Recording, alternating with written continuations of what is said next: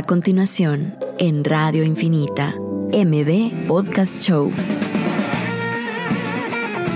Un espacio para conversar sobre emprendimiento, tecnología e innovación con emprendedores guatemaltecos que están cambiando el mundo. Conducido por Marcel Barrascut. Que lo distinto te encuentre. Esto es MB Podcast Show.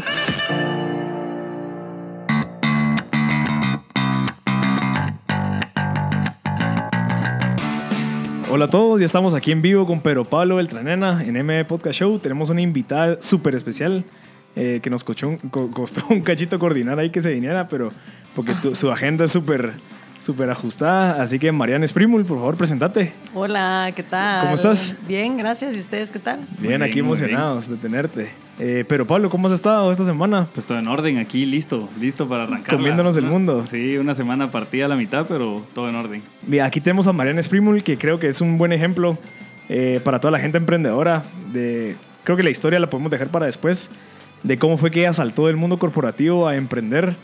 Eh, creo que es una decisión un cachito complicada porque es como que lo pones a la balanza todo de seguridad financiera, seguridad de carrera, a saltar al agua y que no tengas ninguna certeza de lo que puede pasar. Pero eh, bueno, ¿qué es lo que tú haces en Concord, María?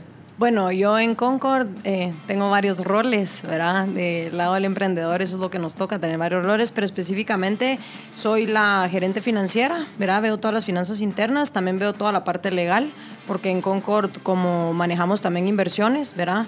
Em, tenemos que ver toda la parte legal y veo toda la parte de red de inversión, ¿verdad? Que eso es prácticamente mi know-how que yo vengo a aportar a Concord, es toda la parte de inversiones y evaluaciones de empresas y todo ese tema técnico de las finanzas, ¿verdad? Mira, hay una gran oportunidad que ustedes vieron de ofrecer este servicio de finanzas.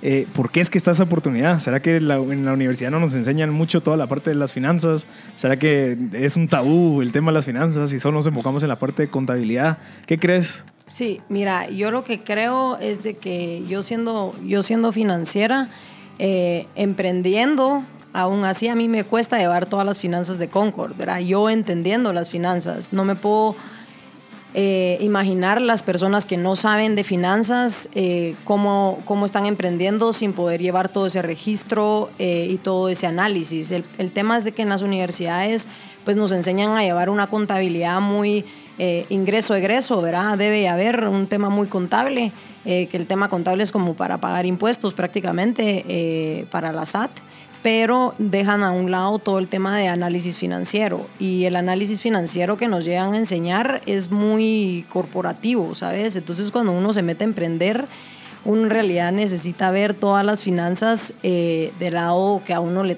ayuda a tomar decisiones del día a día, de la operación, cómo están las ventas, cómo está, eh, si vas a necesitar contratar a alguien, cuáles son tus costos, ¿verdad? separar tus costos fijos, tus costos variables. Es importantísimo para tomar decisiones porque al final lo que más importa de las finanzas literalmente es el flujo efectivo ingreso y egreso. Eso es lo que más importa, que tú tengas cash para el siguiente mes poder sobrevivir, ¿verdad? Y ese manejo es el que nosotros eh, vemos que hay una gran demanda en el mercado, de la cual es, es de, las, de, los temas de por qué quiebran las empresas, es por puro tema de, de cash flow, ¿verdad? De, de flujo efectivo. Eh, que se quedan sin plata para poder pagar salarios, para poder pagar a proveedores, para poder pagar, etcétera. Entonces, esa es la parte en donde nosotros agregamos valor, ¿verdad? Que sepas tus finanzas sin tener que ser experto en finanzas, ¿verdad? Eso no lo dejas a nosotros. Mira, y digamos un emprendedor que está empezando un negocio, que estoy seguro que hay muchos que están escuchando, ¿cómo hacen si en dado caso no tienen esos conocimientos de, de finanzas como tal, pero que están empezando un negocio? O sea, ¿qué hago yo para poder llevar mis finanzas bien desde un principio? Aunque sea que no esté percibiendo nada, ganando nada, pero estoy gastando un montón. Y, y sin tener esos conocimientos financieros, ¿qué nos recomendás? Registrarlo. No importa todo no importa dónde sea, no importa si es un Excel, nos hemos topado desde cuadernos hasta WhatsApps, grupos de WhatsApps, hasta Excel, que Excel es de lo mejorcito que vemos, pero registrar todo, no importa que no tengas la estructura de cómo registrarlo, pero con que esté registrado nosotros ya podemos trabajar con, con, con esa empresa. Pero digamos tú, digamos ahí hablando de la parte tuya, pero digamos una persona que no conoce este servicio que ustedes tienen, eh, ¿qué le recomendás? Llevar todos los gastos, aunque sea que no estén percibiendo nada ahorita de ingresos. Eh, digamos, fui, fui a un lugar, pagué un parqueo, fui, Todo. comí, Sí. pero guardar las facturas, guardar cualquier tipo de, de algo que me recuerde que gasté eso y Sí. que lo lleven un control. Sí, que lleven un control, guardar facturas y apuntarlo en, como te digo, ya sea en un Excel o en un cuaderno. ¿verdad? Mejor si es Excel, obviamente, porque podemos trabajar, eh, se puede trabajar mucho mejor y ellos van a ir entendiendo, pero sí, siempre registra desde cuánto gastaste gasolina, verá algún viático de comida, eh, parqueos, como tú decís, así es como inicias, verá, yendo tú, buscas las reuniones, tú vas teniendo eh, pues todos esos gas- gastos que al final del mes paran siendo un montón de plata que ya no pararon registrando. ah. ¿Vos qué pensás, pero Pablo? Eh, no, yo creo que, que cabal, como decía Marian, nos hemos topado a todo tipo de cosas ¿verdad? en el mercado. Y desde mensajes hasta cuadernos, hasta lo. De verdad, es, es impresionante. Pero solo con registrar ingresos y egresos, de verdad es un valor agregado. Aparte que creo que una de las cosas importantes de los negocios es de que si estás organizado, es, tu ventaja competitiva es superior a la, del- a la del mercado.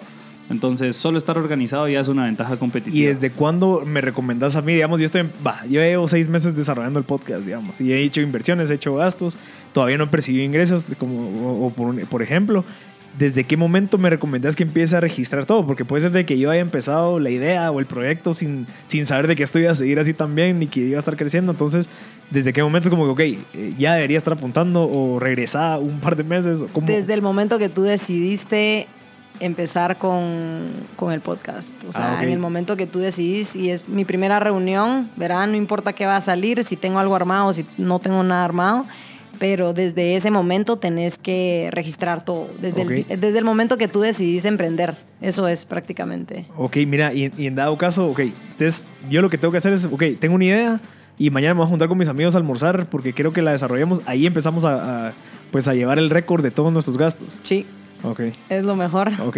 ¿Y eso sirve? Es mucha Por estructura a que- veces, ¿verdad? ajá. Pero sí. Pero por más que, digamos, no utilice yo ahorita ese, ese récord financiero, ¿me va a servir después cuando yo quiera hacer algo o para Sí. qué sirve? Para Sí. la evaluación, por ejemplo. Por, e- ajá, por ejemplo, sí, para, para después, para evaluar, por ejemplo, si ya te metiste, si ya son más socios, entonces quién ha aportado qué, verá, como que quién ha gastado más. Es como para tener eh, alineados todos los, todos los intereses, ¿verdad? Y como que, que no hayan esos roces, porque cuentas claras, amistades largas y al final, pues cuentas claras, socios largos. Ok, ¿va? y digamos, ¿cómo, conta- cómo, cómo contabilizas?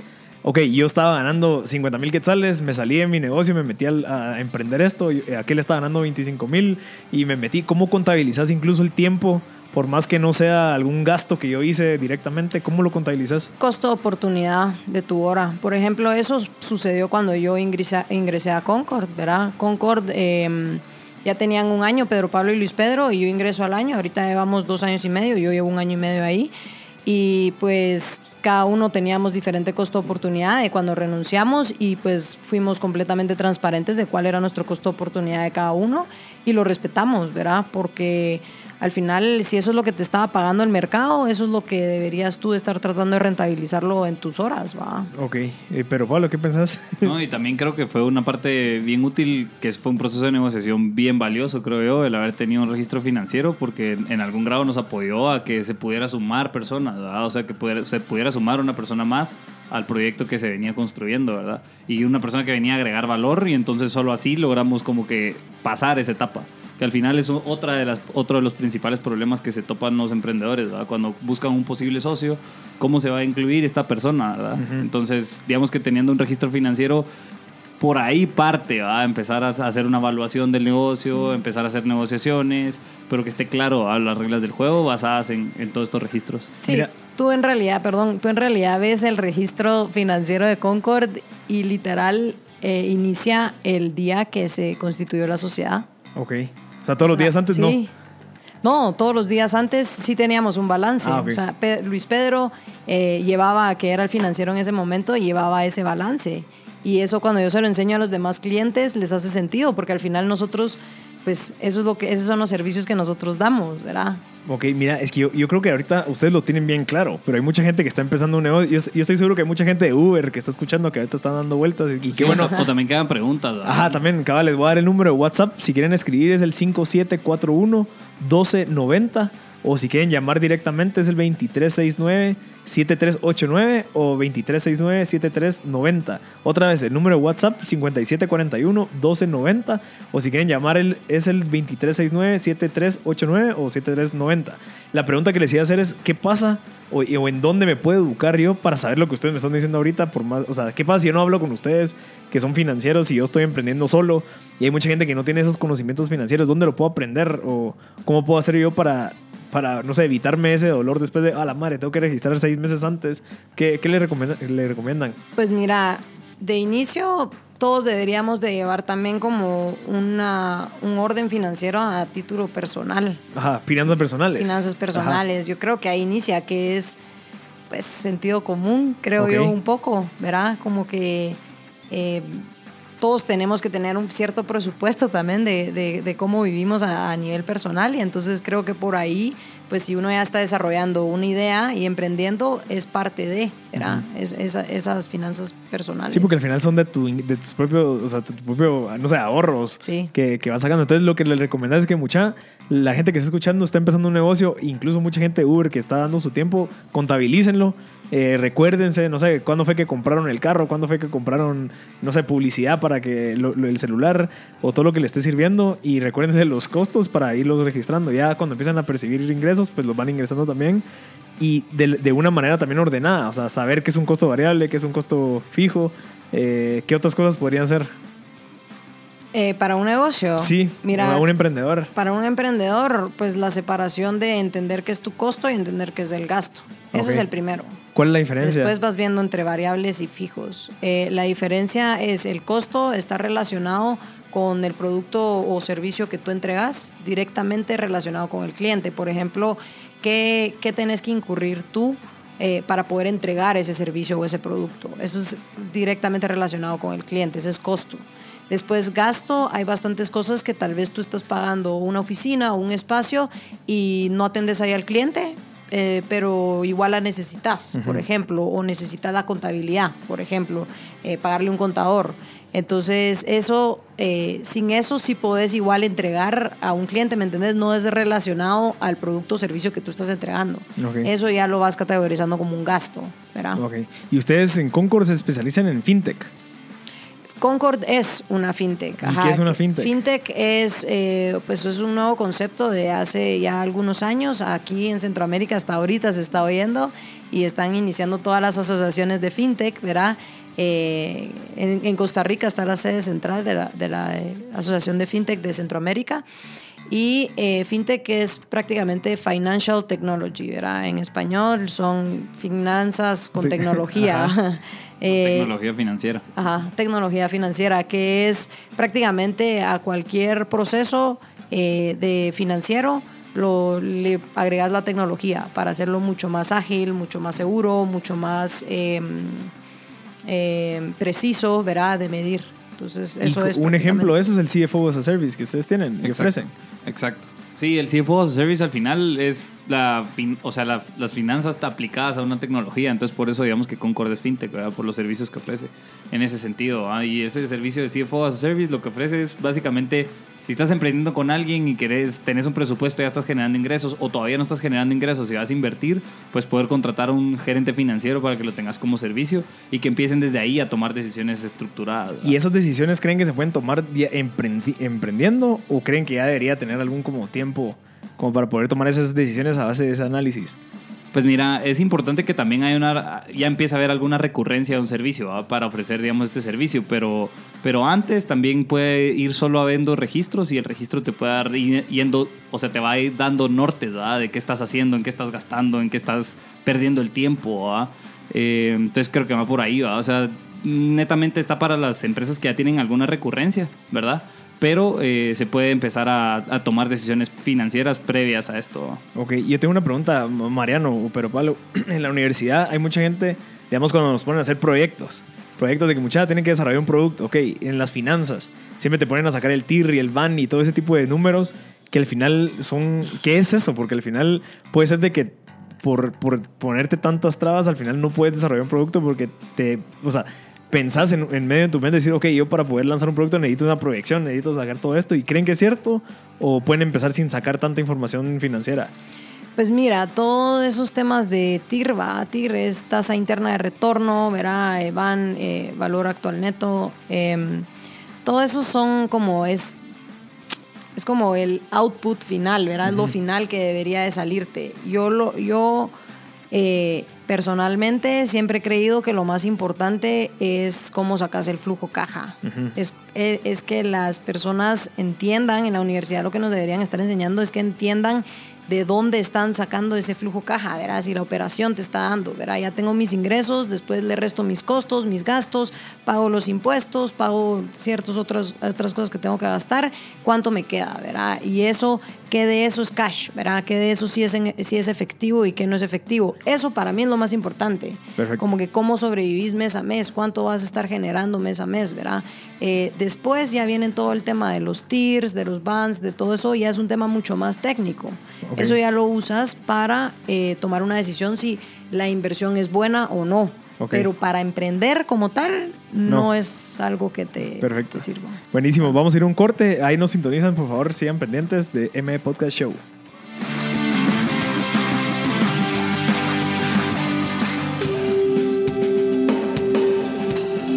Come one, come all into a temple of sound. Infinita FM 100.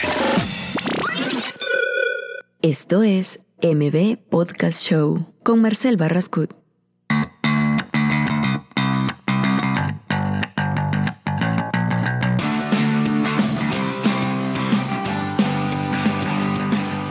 Ya estamos de regreso en nuestro QA, eh, que son preguntas que nos enviaron en el usuario de Instagram de M Podcast o de Concord. Eh, tenemos varias preguntas que creo que son bien interesantes.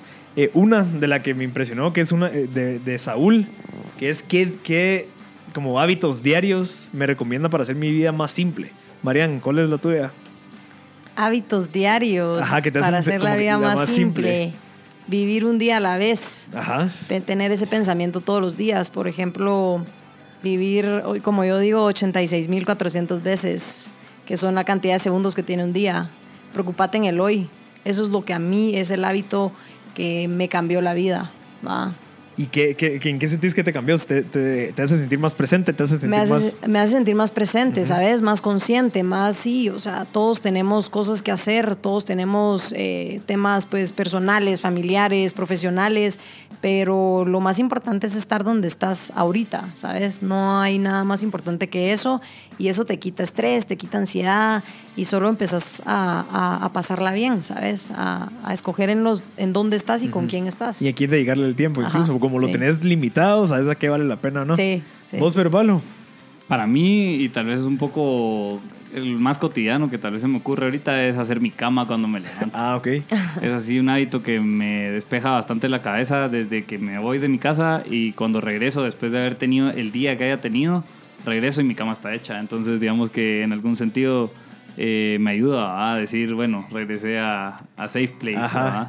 Eh, porque todos los días son un viaje, ¿verdad? más emprendiendo, de verdad que todos los días son... Que llega tu cama que ya esté limpia, ¿no? Que eh, tengas que ir a hacerla. Ajá, exacto. Entonces digamos que es un hábito que en algún grado sí me, me despeja mentalmente y otro hábito eh, cotidiano también es meditar. En algún grado sí me tomo mi tiempo al día para meditar.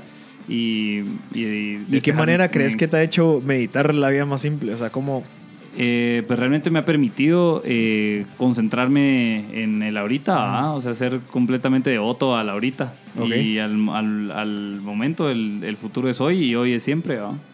Qué buenísimo. Mira, yo creo que el que me ha servido mucho es también como tener una rutina. Yo trato de salir, yo especialmente de, de mucha gente va al gimnasio en las tardes. O sea, Ajá. lo que representa a mí ir al gimnasio en las tardes es tráfico. Ajá. Cortas tu tarde, o sea, ¿qué pasa si tienes una reunión a las 4 y a las 5 tenés que ir al gimnasio? Siento que te corta mucho como que ese espacio de 6 horas o esa ventana abierta de 6 horas de que salís del trabajo, salís de tu oficina y que tengas que ir al gimnasio ya es otra hora que te quita el tráfico en lo que llegas, en lo que te bañas, en lo que regresas. Entonces tratar de hacer todo eso en la mañana. Yo trato de salir desde las 4 de la mañana a las 6 y media, de salir de todas las cosas que, que, o sea, que las puedo hacer a esa hora para que yo pueda tener la tarde libre. Eso, eso me ha simplificado mil la vida porque así le puedo dedicar ya sea a descansar, de estar con mi novia, de Ujú. trabajar, tener la tarde libre para hacer lo que querrás. Eh, ahorita una- oh, me acabo de recibir una pregunta que es especialmente para Marian, que es cómo puedo hacer eh, mejor uso de mi tiempo. O sea, hablando de los, de los segundos, ¿cómo tú haces para manejar esos segundos? ¿Cómo le puedes sacar el jugo a esos segundos? Mira, em, yo organizo mi semana. Eso es, y organizo y tengo vida profesional, tengo vida personal, tengo vida de para mí. Entonces, eh, ¿cómo organizo mi tiempo? Me tomo una hora, eh, a primera hora lunes, lo que hago es em, organizar toda mi semana. A nivel personal, a nivel profesional, llevar un calendario, ¿sabes? Como que, ah, va, eh, me invitaron a un- tomar una cerveza tal día, X amigos que no he visto, ¿verdad? Y lo apunto en mi calendario. A la gente a veces le da risa, pero eh, lo apunto en mi calendario y es cuestión de que ahí vas teniendo todo, ¿verdad? Vas teniendo vida profesional, vas teniendo vida personal, eh, vas teniendo vida familiar, vas teniendo vida para ti mismo. O sea, a veces también pongo ciertas horas en mi calendario para que yo sé que son de mi tiempo, ¿sabes? Que yo puedo leer un libro, que yo puedo eh, dedicarme a, a escribir, que me gusta bastante escribir. Entonces yo creo que uno, pues con esa cierta estructura no te toma más de cinco segundos agendar algo, ¿sabes? Y ya todo el tiempo tenemos nuestro celular en las manos, pues entonces a mí me ha funcionado muchísimo, ¿verdad? Esa Y- parte. ¿Y vos, pero bueno? Eh, una técnica importante y que creo que fue muy útil en, en mis primeros años de emprendimiento es el Pomodoro, la técnica Pomodoro. Eh, enfocarse 25, 20 minutos y después descansar 5, salir a caminar, lo que sea, y después volverse a enfocar otros 20 y así, digamos, durante periodos de durante todo el día. eh, me hacían de verdad hacer en algún grado aprovechar mi tiempo en, en un sentido que no estaba acostumbrado, ¿verdad? Sí. Entonces, y más cuando tu tiempo depende de lo que construyas, eh, entonces esa fue una técnica que realmente me ayudó. Ahorita acabo de recibir una pregunta para Pedro Pablo, que es cómo entrenas, cabal, hablando de lo que estás diciendo, cómo entrenas tu mente para estar enfocado. O sea, cómo, cómo entrenas esa mente Bueno, para a- enfocarte. regresando un poco a lo de la meditación, creo que eso también ha sido, ha sido el ejercicio de, de- de concentrarme, ¿verdad? porque en algún grado yo tengo una cabeza así que, que anda, ahí sí que en bastantes ideas. Entonces, eh, bastante la meditación y la técnica Pomodoro de verdad me ayudó bastante a, a enfocarme, a centrarme en ello. Sí, hay, hay muchas técnicas que dicen que incluso el to-do list no funciona. Porque al final el to-do list es algo que tú te impones de hacer las cosas y que incluso hay gente que recomienda el not to-do list. Cabal. ¿Has escuchado eso? Que es como que te- te dicen, mira, qué cosas mejor no debería hacer hoy para poderme enfocar.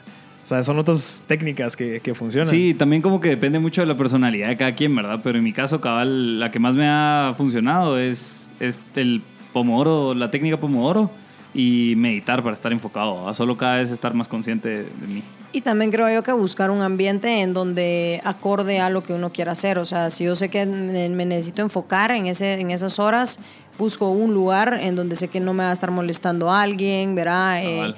Y si pues tengo tiempo más para compartir con alguien más, sé que me puedo ir a la oficina y que ahí pues puedo ir a construir otro tipo de cosas, ¿verdad? Entonces uno va escogiendo también los ambientes y el lugar en donde uno está, dependiendo de lo que uno Sí, está haciendo. efectivamente. Mira, ahorita hay una pregunta, creo que es para mí, de por qué podcast y no YouTube. Ajá. Eh, ¿Qué pensás vos de, de los podcasts y de YouTube? ¿Cuál la...? Pues realmente a mí me sirven bastante los podcasts. Yo escucho bastantes podcasts en el tráfico ¿ah? Eh, o, en, o en general haciendo ejercicio inclusive, eh, solo con el fin de aprender eh, prácticas, buenas prácticas. Entonces, eh, con- en comparación con YouTube, realmente uso mucho más podcast porque no tengo siempre el tiempo de andar viendo videos, pues. Ajá. Entonces, Consume por eso- mucho internet. Eso el también. video de Bueno, YouTube. también, también, también. Y batería. Ah. Ajá, se calienta el celular y todo, sí. Sí. No, sí, yo sí creo que prefiero el, el- el podcast. Sí. Cuando es con respecto a temas específicos, ¿verdad? Sí. O sea, YouTube igual te puedes quedar ahí horas, ¿verdad? Pero es para más tiempo de ocio, Cabal. creería. ¿Tú, Marian, qué pensás? Lo mismo, la verdad es de que es mucho más fácil eh, los podcasts, uno va en el tráfico y lo vas oyendo y tenés eh, pues están en, en, en- en Spotify y en otros tipos de, de Plataformas. de plataformas que uno puede también no te gasta tanta batería, como tú decís. Eh, YouTube es algo que ya te gasta más batería, ya es un video. eh, tenés que estar bien, es algo más visual, siento Sí. yo. No es algo solo de oír. Sí, yo creo que la, la plataforma del podcast funciona mucho cabal para poder estar en el tráfico, poder estar trabajando en el gimnasio. Eh, te mira, yo creo que yo he desarrollado, la gente que desarrolla como al momento que empezás a escuchar podcast, me ustedes me dirán si es mentira o no, eh, una habilidad como de concentrarse y poder, no sé, como que aprender por medio de audio y cuando uno está acostumbrado a aprender por medio visual. No sé si les ha pasado que ustedes se han dado cuenta que, puchicas, tal vez antes no, no, no sé, era bien difícil solo escuchar y aprender, pero ahorita a mí los podcasts me han ayudado como, a, como que a construir esa habilidad de aprender por medio de audio. Sí, sí, definitivamente otra técnica que me pareció curiosa, recientemente cada leí de ella, eh, es de que uno aprende también mucho hablando. Entonces cuando uno está hablando va desarrollando eso, todas sus ideas hasta aterrizar un, un conocimiento que venías básicamente construyendo en tu cabeza. Buenísimo.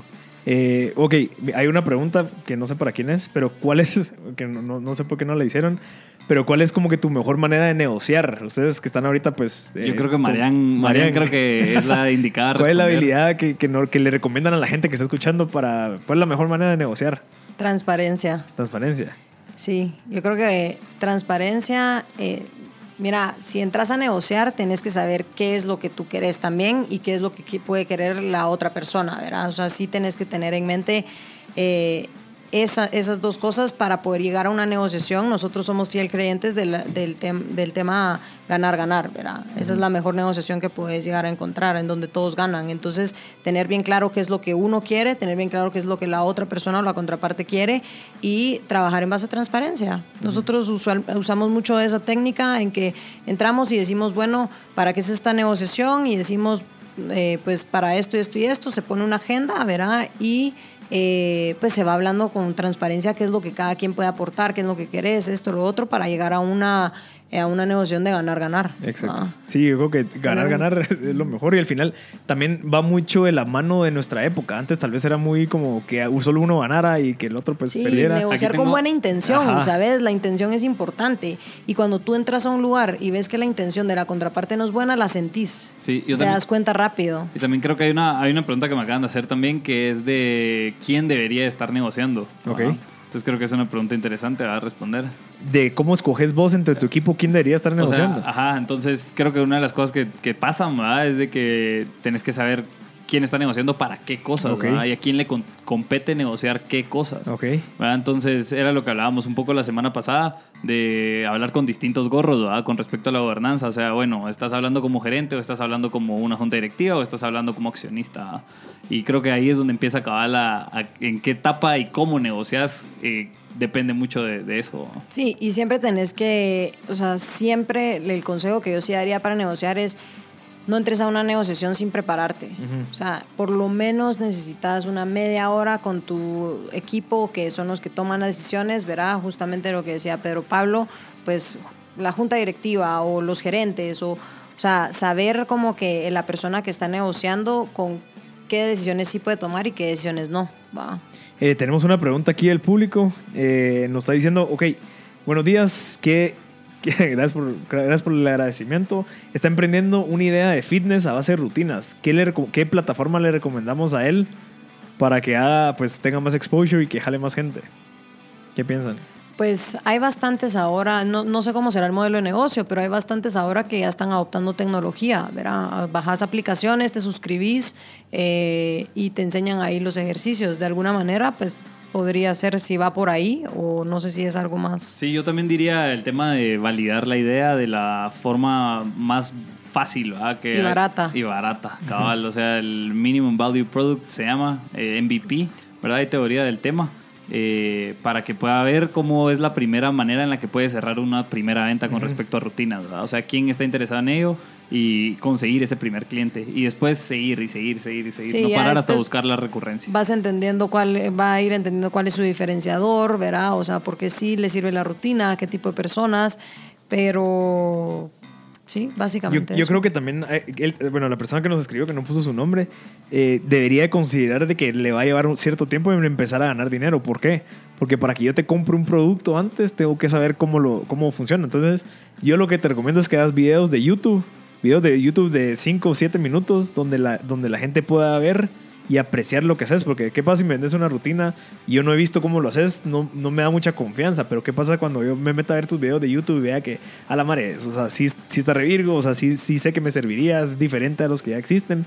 Entonces creo que la plataforma de YouTube podría servir para que la, gente lo encuentre primero todo y que vea que sí es bueno. Exacto. Y validar como que el servicio. Sí, eso es lo, lo principal. Como mi primera recomendación sería que valide, ¿verdad? Sí. Y que encuentre la plataforma indicada a través de las, las posibles validaciones. ¿verdad? Pero siempre, o sea, entender de que es un sacrificio que conlleva antes de empezar a ganar dinero, porque va a ser mucho más difícil de que empeces a cobrar desde un principio sin, sin haber ganado alguna validación. Entonces, no sé, tomate cuatro o cinco meses para dar, dar gratis tus rutinas, dar gratis. Obvio que no sean tal vez como que las principales o con las que querés ganar dinero, pero demostrarle al público de que Cabal. sos bueno, pues. Sí, aquí tengo otra pregunta también que dice, eh, ¿qué necesito antes, o sea, qué necesito saber antes de emprender? Y tal vez va- la primera la va a tomar yo la respuesta. eh, es eh, uno, saber tus fortalezas, ¿verdad? Y como que tener claro tus fortalezas, pero más importante también saber tus debilidades. Y sabiendo tus debilidades, en algún grado vas a poder empezar a hacer un equipo. Cabal. Buscas gente que te, que te supla, digamos, ese tipo de cosas. Exacto. En su caso fue así. Eh, realmente, realmente sí. eh, no sé si vamos al corte. Eh, si quieres terminar y vamos al corte. Eh, bueno, el, sí, en, el- en nuestro caso, en el caso de Concord, realmente se fueron uniendo, ahí sí que lo- alineando los planetas para que sucediera lo que sucedió y fuimos encontrando realmente, como decía Marian, mucha transparencia en nosotros y pegarle a los valores que, que- que tenemos y compartimos ¿verdad? para que pudiera salir adelante. Ok, después del corte vamos a escuchar la historia de Marian de cómo fue que tomó la decisión de pasarse de una empresa, de una corporación a emprender. Así que sigan sintonizándonos y disfrútense el corte.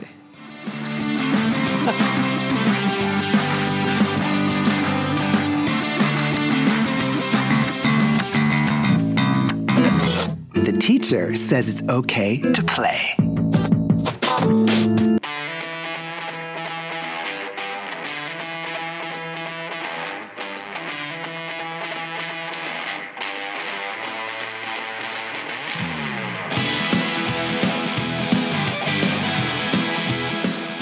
Estamos de vuelta aquí con mis compañeros, pero Pablo y Marian. Eh, Sí, yo creo que ahorita esta es la parte Más caso, interesante. más interesante del, del, del, Del pro- show. de los segmentos.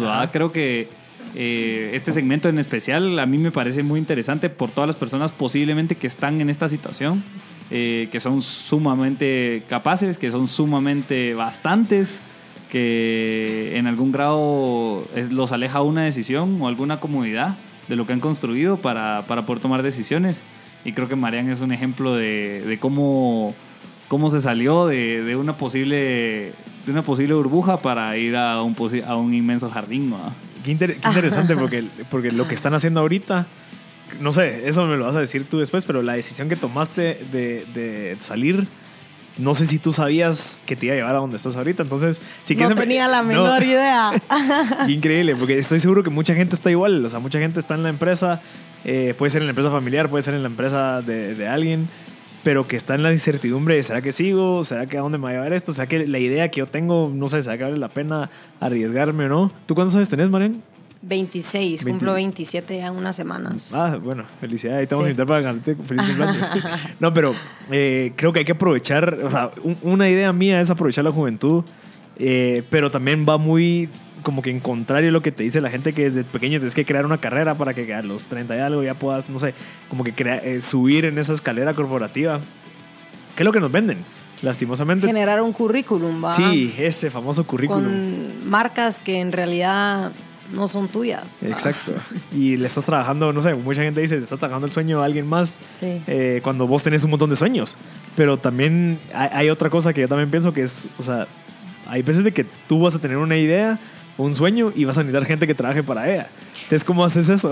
Eso, eso es un tema muy cultural, eso es un tema muy cultural. A ver, eh, hay intrapreneurs también, ¿verdad? Que son los emprendedores que están adentro de corporaciones, pero ese desarrollo ellos pueden lograr también sus sueños adentro de una corporación y una empresa grande sin tener que ser dueños, pero eso va a depender mucho de la cultura de la empresa en la que estés trabajando. Entonces eso es como que lo primero.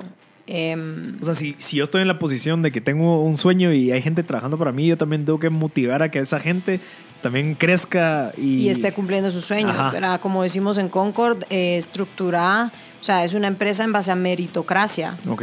con méritos. Entonces ahí podés eh, lograr que todos estén cumpliendo sus sueños en base a la meritocracia, ¿verdad?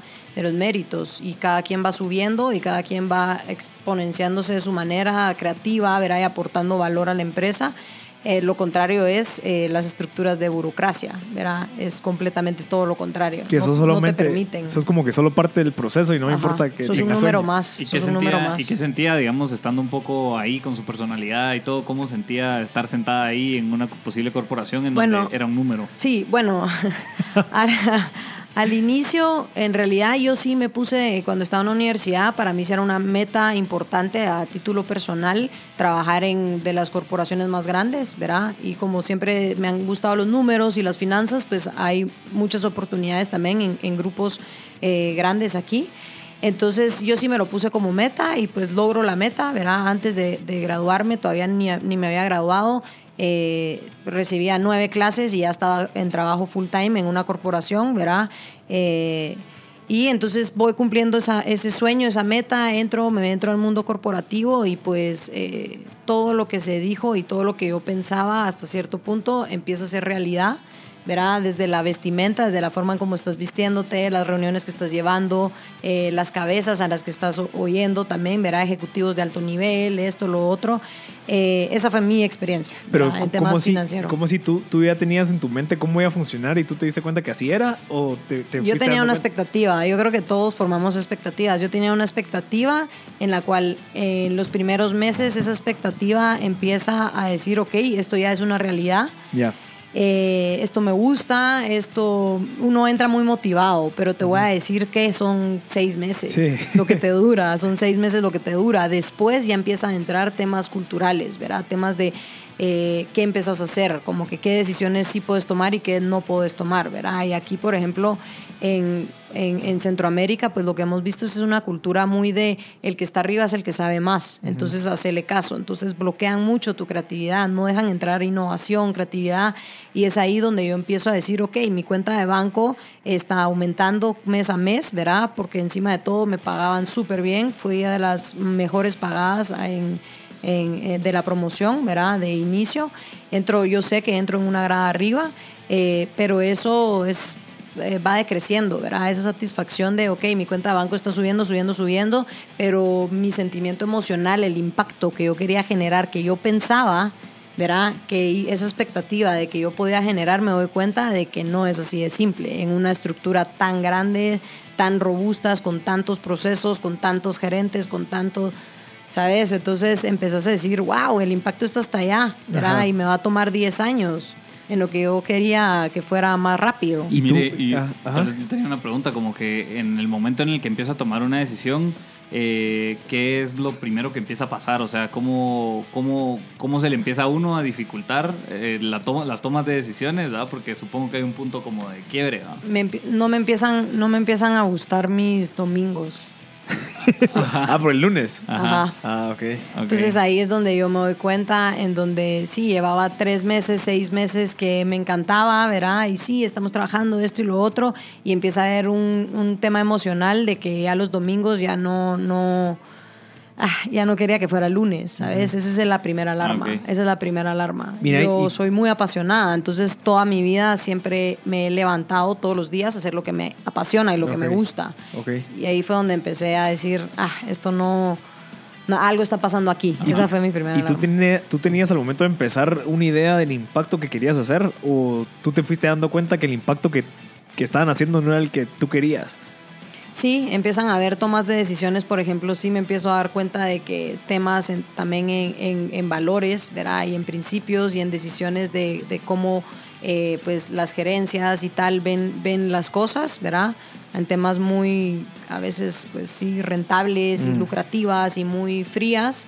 eh, son cosas que tal vez yo venía a aportar un tema más humano, ¿verdad? Y habíamos bastantes eh, que aportábamos ese tema más humano, pero se deja como una segunda prioridad. Mm. Pero eso es cultural, eso es cultural. No todas las, no todas las empresas grandes son así, ¿verdad?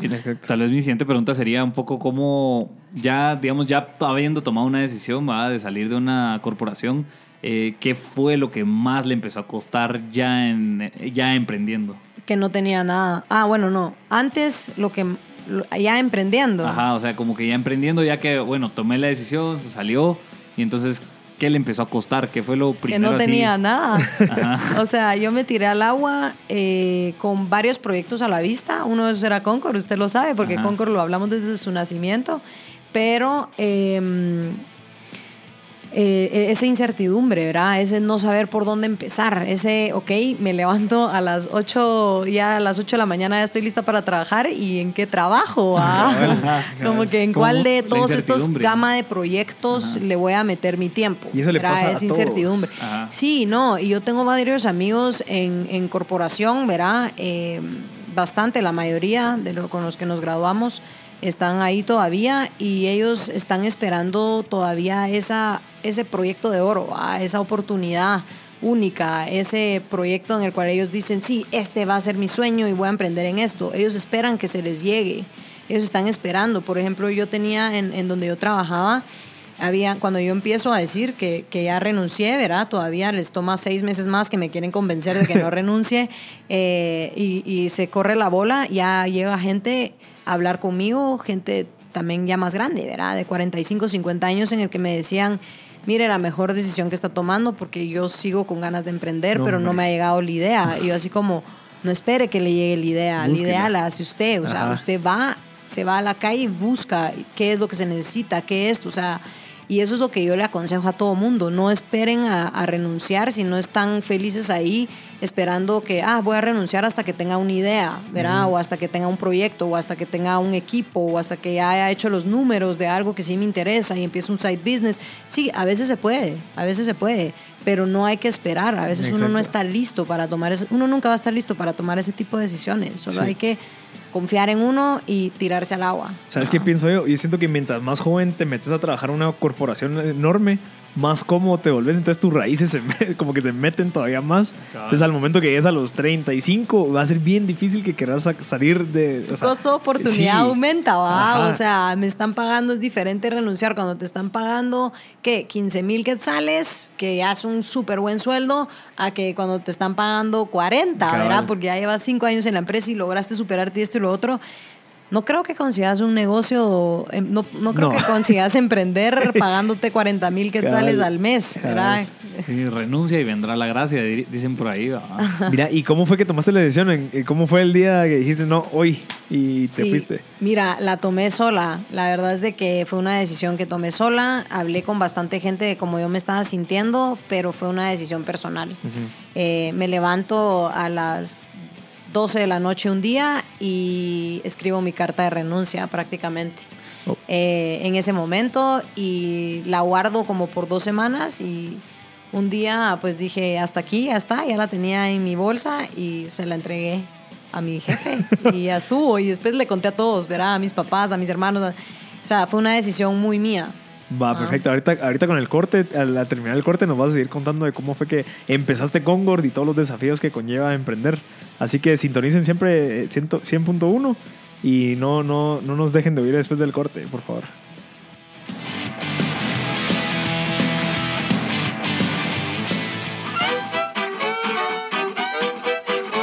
Que lo distinto te encuentre. Radio Infinita. Hola,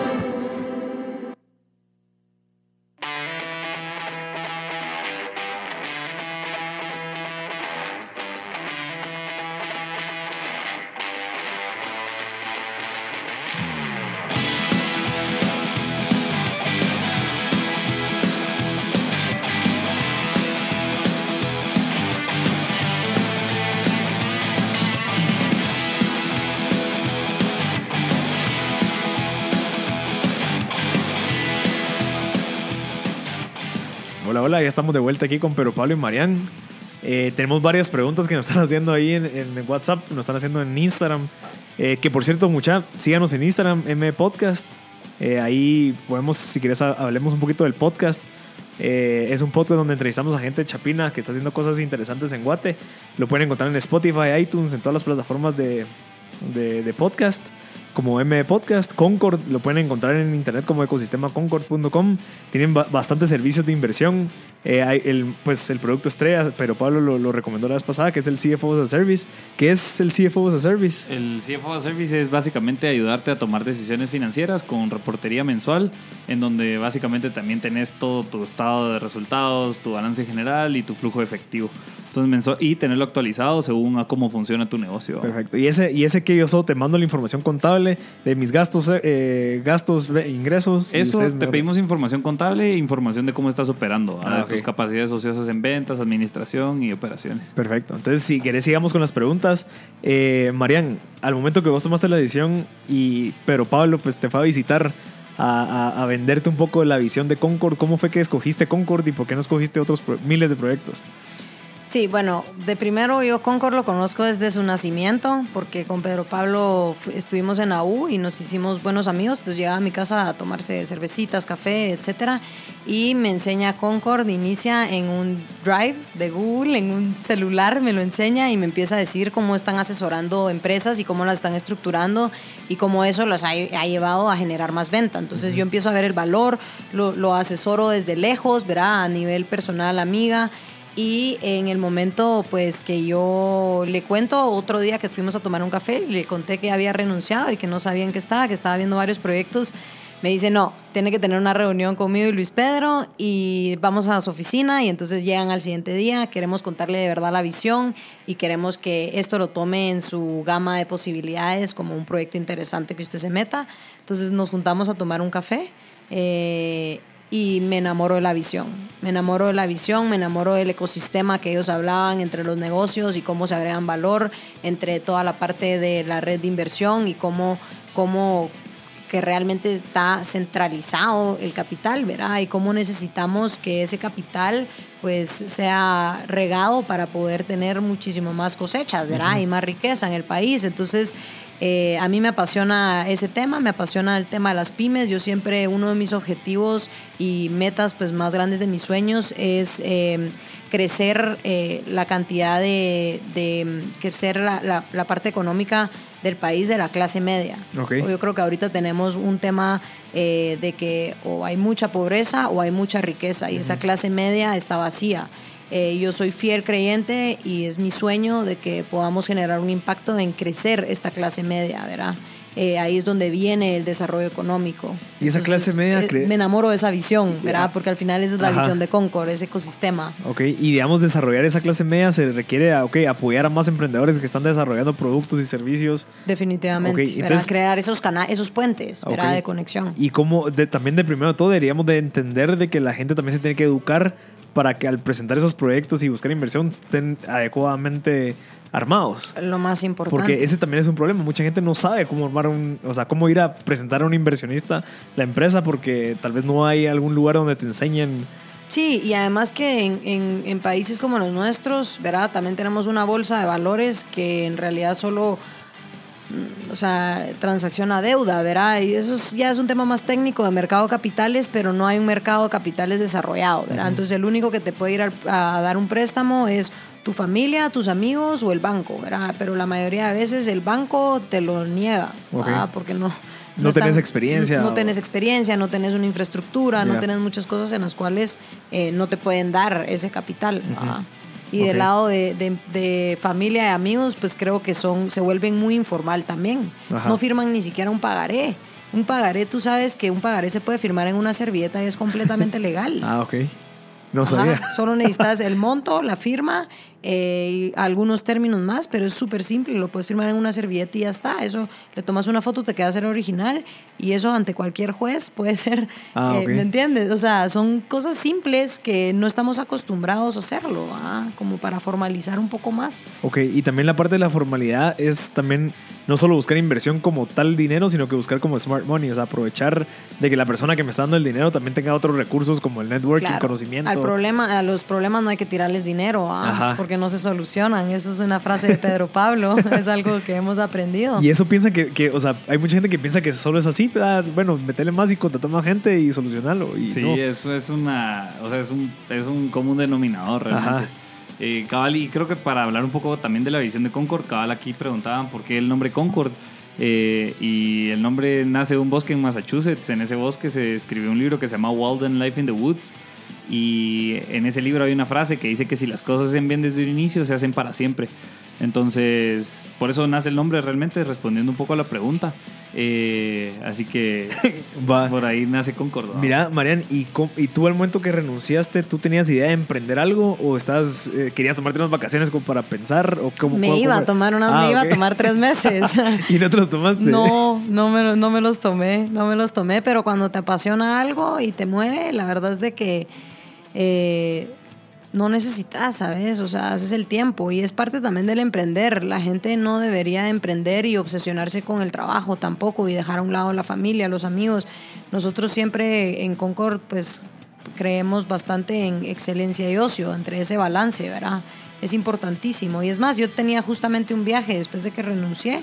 Me fui todavía un mes, un mes y medio y seguí, empecé ya a trabajar en Concord desde a control remoto, pues, Ah, sinceramente, también. Entonces la tecnología te, te permite también poder hacer eso, pero era algo que cuando tú querés y te apasionas, de verdad que te levantas sábados, domingos, lunes, Sí. martes, miércoles y, y también a veces te tomas tiempo libre, Cabal. ¿verdad? Si lo planificas, te puedes ten- tener las dos, los dos, las dos cosas de, de los dos mundos, ¿verdad? Sí, o sea, lo que tú tenías no era tanto como que excesivo trabajo, sino que realmente lo que te hacía falta era encontrar esa pasión, o sea, eh, ir a- hacia un lugar. Esa pasión y ese balance, porque Ajá. sí estaba trabajando como 14 horas en corporación, wow, o sea, llegábamos, a veces terminábamos reuniones a las 2 de la mañana, presentaciones eh, a juntas directivas o a clientes, etcétera, y, y a las 8 de la mañana estábamos de regreso ahí, ¿verdad? Y, no- por ejemplo, no me podía ir a tomar un café con una amiga, a almorzar porque tenía una hora de almuerzo, eh, con mi mamá, o sea, eh, todas esas cosas que son las cosas que ya hago ahorita, ¿verdad? Ese balance y encima de todo del balance, que es un súper mm, plus y check y, y felicidad. También estás haciendo algo que te apasiona, Exacto. estás tomando las decisiones que tú querés y generando el impacto en donde tú, en donde tú querés generarlo, ¿verdad? Yo Es- también por ahí quería preguntarle a Marcel. Marcel, vos eh, contaron también un poco de tu experiencia de, de tu renuncia. ¿ah? Al final también renunciaste Sí, sí. y empezaste a emprender. ¿ah? Entonces creo que también es bien valioso eh, saberlo. ¿ah? Mira, yo siempre, eh, siempre, siempre he tenido claro que yo quería lo mío. Entonces, yo estaba trabajando en una empresa eh, dur- durante ca- casi dos años y al final, desde noviembre o diciembre, yo quería renunciar porque siempre he querido buscar algo propio, ya sabes, pero también hay que ser conscientes de que a veces no tenés nada propio o puede ser que tengas algo y que tal vez esté muy pequeño como para poderte dedicarle el 100% de tu tiempo porque hay veces que cabal era una pregunta que les quería hacer a ustedes de que le, a veces te dejas llevar por la emoción de a la madre, ya quiero renunciar porque tal vez me pasó algo malo y no, sino que realmente hay que tomar la decisión fríamente, o sea, con la mente fría y evaluar todas las posibilidades y entender, ser razonables y objetivos, decir, ok, ¿me puedo ir ahorita, sí o no? Y si me voy, ¿qué estaría haciendo? ¿Será que le voy a dedicar el 100% de mi tiempo a esta idea de negocio, a este proyecto? Porque imagínate, te, te vas y, y estás empezando y, no sé, le dedicas dos horas al día cuando se lo pudiste haber dedicado, o sea, esforzarte un poquito más mientras que estás trabajando. Entonces, como que hay que entender eso. Y cabal, eso te quería preguntar, o sea, ¿cómo fue que tú decidiste que eso no era una emoción? Que no era como que a la madre, llevo 14 horas trabajando y ya estoy hasta la. No sé, ¿me entendés? ¿Cómo fue que tú encontraste eso? Hablándolo. Ok. O sea, lo hablaba con, con las personas que están alrededor mío, amigos, familia, etcétera, hablándolo de cómo me sentía yo. Y porque yo siempre he sido alguien muy extremista, ¿verdad? O blanco-negro. Entonces sí tomo decisiones a veces muy impulsivas. Y es parte de mi renuncia es que me empiezo a conocer a mí misma. Ajá. Empiezo a entender que no estoy tomando una decisión de manera impulsiva, Ya. sino que una, una decisión de manera, pues sí, que la pensé racional, emocional, con la emoción, pues estable, ¿me entendés? Y, y sí, es, es de eso de, de conocerse, empezar a sentir, ¿verdad? Y yo me to- la decisión final que yo tomé fueron como tres meses, que a mí Ya. me tomó llegar Sí. a ese punto. Igual a mí. Mira, yo creo que también hay, hay que entender el corto plazo y el largo plazo, porque a veces vos querés renunciar, por el corto plazo, que es como que, ah, la quiero renunciar porque quiero estar con mis amigos. Y también a veces no querer renunciar por el corto plazo, a la madre, mi, mi sueldo y, y esta comunidad, pero al final hay que entender el- el- la repercusión a largo plazo, ya sabes, o sea, si renuncio ahorita y lo estoy haciendo porque estoy molesto, a largo plazo va a ser algo negativo, porque pucha, que yo tenía un trabajo, va.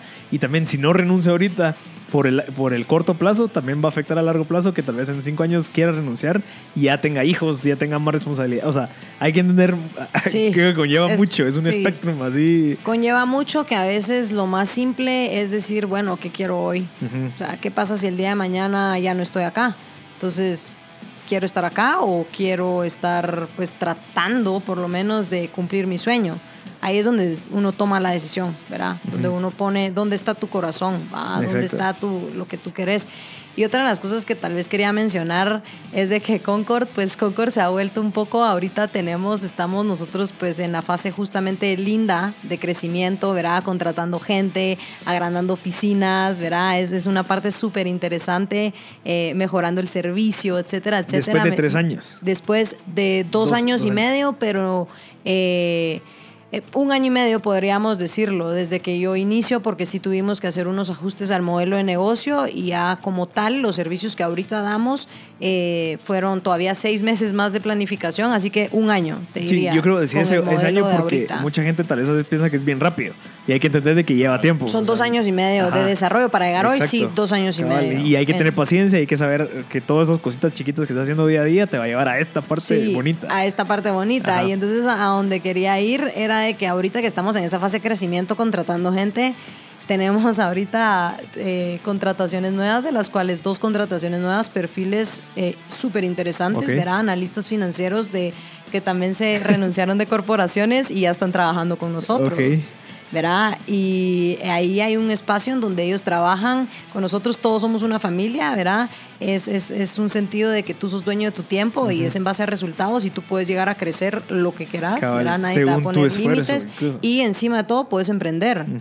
También con nosotros, porque también te ayudamos a emprender. Si algo más te apasiona, ¿verdad? Entonces, y tenés una idea en la cual a mí también me agrega valor, voy a ser tu primer cliente. Perfecto, man. Siempre les decimos eso, ¿va? Perfecto, creo que tu contenido es súper valioso, pero Pablo, gracias. Eh, ya sabes. ahí se recuerdan de buscar a Ecosistema Concord para que busquen más información de los servicios que ellos ofrecen. En Instagram, ¿cómo están? O Eh, en Twitter. Concord.eco y Ecosistema Concord en, en Twitter. Ok, y a Marian, ¿cómo te podemos encontrar si quieren saber más de ti?